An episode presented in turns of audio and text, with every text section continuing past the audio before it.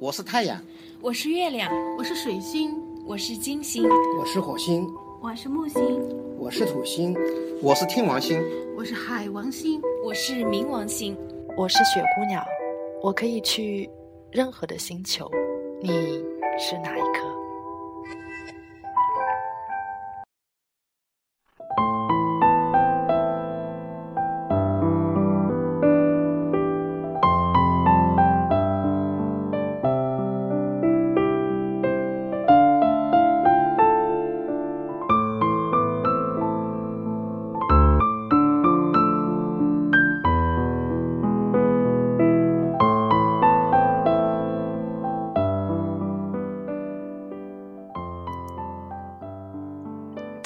时节雨纷纷，路上行人欲断魂。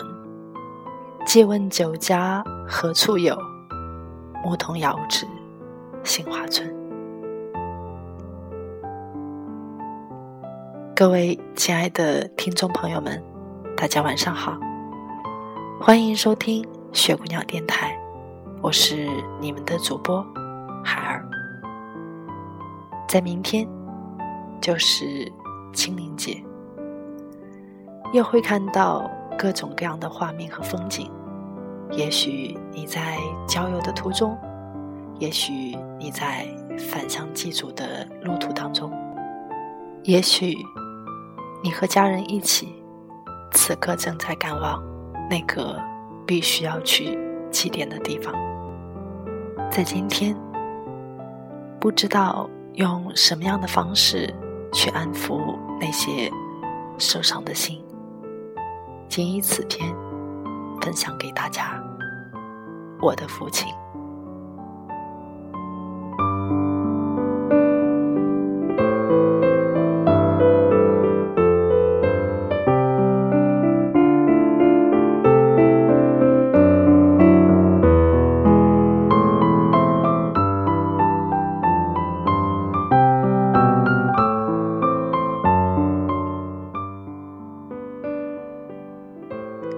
父亲从未走进过我的心里，我也从未亲近过他，总是与父亲刻意保持着一段距离。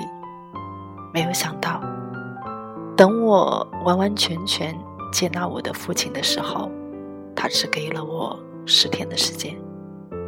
父子之情的四十五年里，是留给了我短短十天的时间。这是一件多么残酷的事情啊！二零一三年九月十五日的十七点五十五分，父亲带着满足的笑容离开了人间，享年七十岁。他走的那么的匆忙，走的那么的坚定，却带着。满足安详的笑容离开了人间，这是我见过最慈爱的一张父亲的脸，而且以前从未出现在我曾经的生活里。我至今还记得小时候喜欢趴着床，蒙着被子，眼前就会出现一幅幅画面，一连串画面像幻灯片那样的播放，五彩缤纷的画面里。什么内容都有，有美的，有丑的，有善的，有恶的。每当画面里有恐惧的镜头出现，就吓得我冷汗直冒。接下来的画面便有了父亲长长的影子。父亲一出现，就赶走了我的噩梦，成了我的保护神。实际上，父亲一直没有超越我梦里的那个角色。我渴望有一个从不骂我、打我的爸爸。我渴望有一个什么话都能讲的父亲，因为父亲脾气不好，对我要求甚严厉，再加上我的顽皮，我从小就养成了惧怕父亲的习惯。父亲，自然。走不进我的心里。父亲总是把快乐给予了他周围的朋友，而在家里抱怨着种种的不如意。长大成人之后，更是由于我们之间的习气与习性，在我的内心深处保持了一层隔膜，冷冷封闭着与父亲的亲近。我亲近的很多人，唯独远离了父亲一些，就像父亲亲近很多人，唯独远离了我一样。父亲心地善良，做事也够认真，却易暴易怒，再加上能说会道，免不了虚幻之成分。八九十年代的父亲是个能人，造起了村里的第二家楼房，之后便渐渐的不如意了。随着时间的虚伪之风盛行。性格如此的父亲，注定了不会在这个时代里获得所谓的成功。父亲是属于走上了先成功后中落，最后衰落的三部曲。为此，似乎总有一股不甘心之心，深深地埋在了他的心里。父亲相信命运的安排，却与命运博弈着，这是他的矛盾。比如，他一度对赌博的痴迷，比如对股票的痴迷，比如对彩票的痴迷，比如对观音菩萨痴迷。临走的几天里，对地藏王菩萨痴迷。冥冥之中，还是期望着天上掉下馅饼，只是在他临死前，那样的好运一直没有出现。当我招楼房的时候，父亲比我更开心。他让他的朋友来参观我的新房子。当我燃灯夜话出版的那一天，我父亲比我更开心，拿着报道的新闻与书给他的朋友去看。从此之后，父亲也开始在网上读我的一些博文，我们之间的关系出现了微妙的变化，我们之间的沟通。也变得越来越通畅。父亲是一个早期的高中生，知识广，见识也广。他熟读历史，精通历史，口才尤其各抒己见，滔滔不绝。他一辈子做过很多行当，每个行当都做了五年，开过山，做过老师、农技员、业务员，自己做生意。最后的三年，在我一亲戚的厂里烧饭看门，再加上我事业转型的一落千丈，父亲心里暗暗心急。这是我从物质到精神的一个转变。然而，画画的我变得越来越穷。十年不到的时间里，我没有赚过一分钱，无疑给他增添了压力。记得父亲开玩笑的与我说：“我的文章写得好，但是画画太差了，怎么画出了这样的东西呢？”我笑说：“爸爸，等有电视台来采访你儿子的时候，你就应该说好了，这就是你的真实。”父亲调侃地说：“他一定会如此说的。”去年过年的时候，一大家人团聚。祝福新年，父亲，祝福父亲步入七十大岁。我说，父母要好好保重身体，安度晚年，不需要为我现在的处境而担心重重，不要因为种种的面子、种种的衰落而对比先前的种种风光，有所失落之感、不甘心之感，尤其是对儿子我的牵挂。因为我现在的幸福不是世俗所能理解的，但是我真的很舒心，很安心，很开心，而且我愿意把这样的一种精神传承给任何一个人，更希望我的父母也能真正的幸福，上升到精神的层面乃至灵魂的层面。得知父亲癌症晚期是今年的九月五日，这简直是不敢相信的诊断。因为父亲以前从未曾打过一瓶水，打过一次针，做过一次医院，只是前几年去医院检查过两次胃病，一次肝病，还有屡次的牙疼毛病。最近夏天的两个月，突然吃不下饭，恶心无力，人开始消瘦，也仅仅以为天气太热的缘故。其实癌症已经开始扩散，再把 CT 的片子送到几个医院确认，都已回天无术了。为此，我们一直不敢把父亲得绝症的信息告诉他，怕他的精神底线彻底崩溃。直到他临走的最后一天，被我们蒙在鼓里的父亲，精神状态非常好，还憧憬着出院了。就要回到家里享清福了，他终于可以放下一切了。其实父亲自己知道他活不长了，他有些时候会有一些莫名其妙的预言，因为有些夸大其词未必让人相信，却真实的呈现了。比如一个月之前就写好了遗书，比如在医院里的时候一定要回家住上一夜。而且哭着说：“这是在家里的最后一夜了。”果然，都验证了。父亲一直是个要强的人，尤其是一个不想欠钱、欠情、欠恩于他人之人，习惯性的把好的一面展示出来，而隐藏起他内心的脆弱。再加上他曾经的那些风风光光。也就更想维持在人们心中那个曾经的印象了。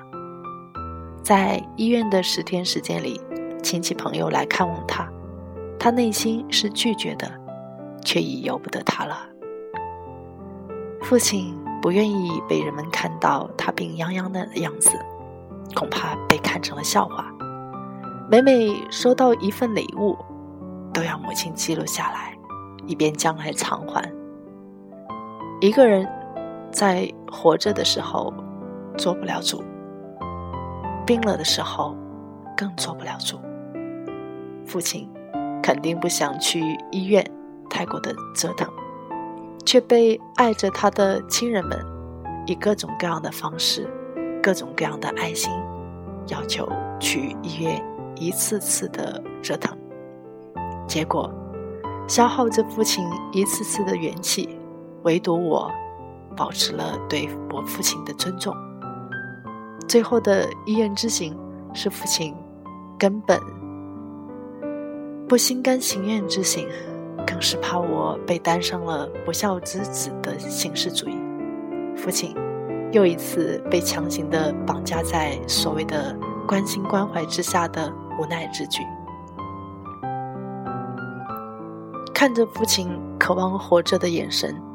我的心都碎了，看着父亲头脑清醒的与病魔抗争着，我是多么想代替他去死，因为以我现在的境界，不会有一丝丝惧怕活着或者死着的任何选择，却悲悯着那些不觉悟的人们的所作所为。也就是这个时候，父亲终于走进了我的心里。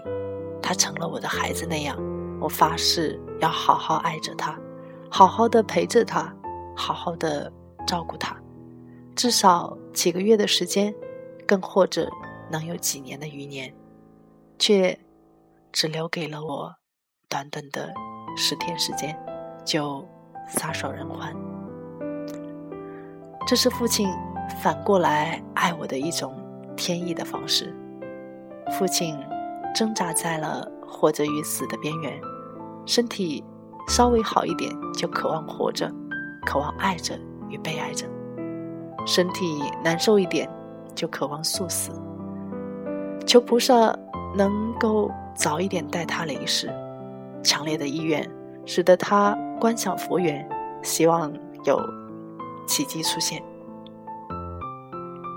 九月十四日的中午，我把刻上了字的墓碑牌照照片展示给了父亲看。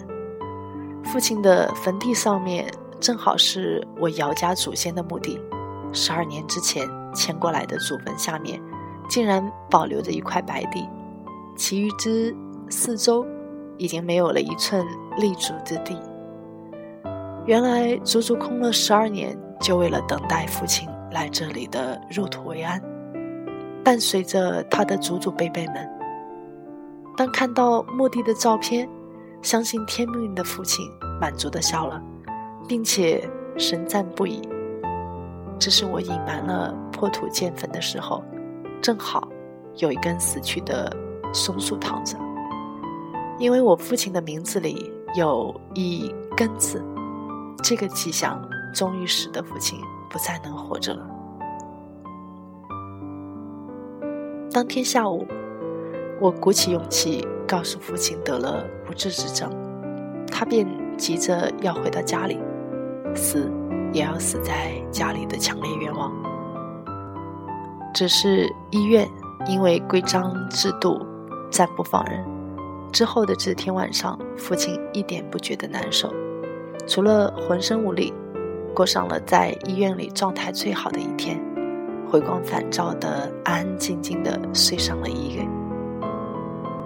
早晨醒来，便等着我接他出院。匆匆回到家里的三个小时后，父亲开始了最后一波生与死的挣扎。期间要求在家中的北阳台上坐一坐，这是他最喜欢的地方。因为可以遥望着远处的佛塔，遗憾的是，父亲没有在我家住上几年。当父亲坐在了阳台的躺椅上，眼睛不再精神，而且往头皮上翻，说了一些含糊不清的话，开始了两个多小时的昏迷呻吟。当太阳进入完全落山的暮色时，父亲成功的魂归西去，终于留给了我们无限的思念。丧事的举行没有按照父亲的意愿一切从简，搞得风风火火。我一点不能做主的，索性玩起了平衡之术，满足了众人们的意愿，什么事情都不关我事，什么事情都无所谓的。任其行事，只是父亲的寿衣，父亲的灵堂，按照了我的意愿，一夜待在我的家里，第二夜待在了山上的公共灵堂，足足闹了三天三夜，上千人次的热热闹闹。两个月前，貌似健健康康的父亲，开始了吃不下饭的犯病。却精神极佳。入院的第二天便查出了癌症晚期。十天后的昨天，已安葬在他最喜欢的山林之中。父亲死得很痛快，很满足，死的让我们很悲伤，很怀念，就像是一场烟花那样的灿烂的短暂。当。一大群已不再是白头白发的队伍走出观音公墓的时候，看看时间，正好是十一点十一分。这是多么奇异美妙的一个时刻啊！已是中秋的今天，没有父亲了的中秋依然如故。院子里的桂花尚未开放，我坚信父亲在天堂里。还会读到湛蓝的文字。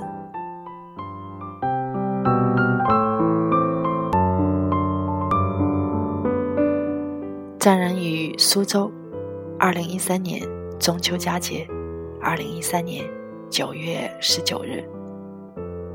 今天的祝福语是：爱一直存在，无论你在哪里。